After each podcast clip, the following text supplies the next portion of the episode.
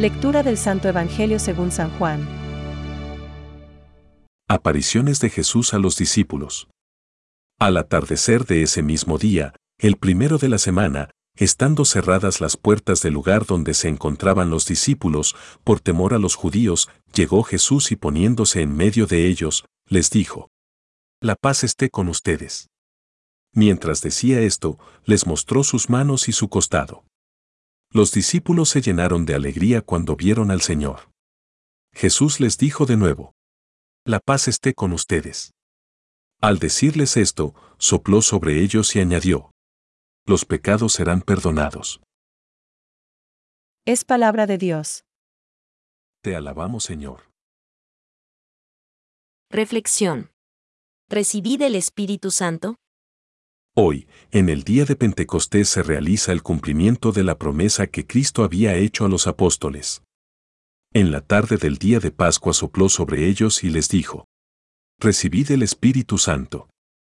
La venida del Espíritu Santo el día de Pentecostés renueva y lleva a plenitud ese don de un modo solemne y con manifestaciones externas. Así culmina el misterio pascual. El espíritu que Jesús comunica crea en el discípulo una nueva condición humana y produce unidad.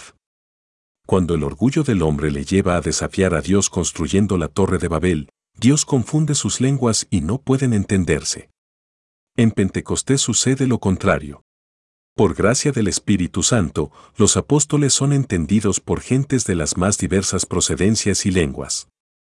El Espíritu Santo es el Maestro interior que guía al discípulo hacia la verdad, que le mueve a obrar el bien, que lo consuela en el dolor, que lo transforma interiormente, dándole una fuerza, una capacidad nuevas. El primer día de Pentecostés de la era cristiana, los apóstoles estaban reunidos en compañía de María y estaban en oración. El recogimiento, la actitud orante es imprescindible para recibir el Espíritu. De repente, un ruido del cielo, como de un viento recio, resonó en toda la casa donde se encontraban. Vieron aparecer unas lenguas, como llamaradas, que se repartían, posándose encima de cada uno. Todos quedaron llenos del Espíritu Santo y se pusieron a predicar valientemente.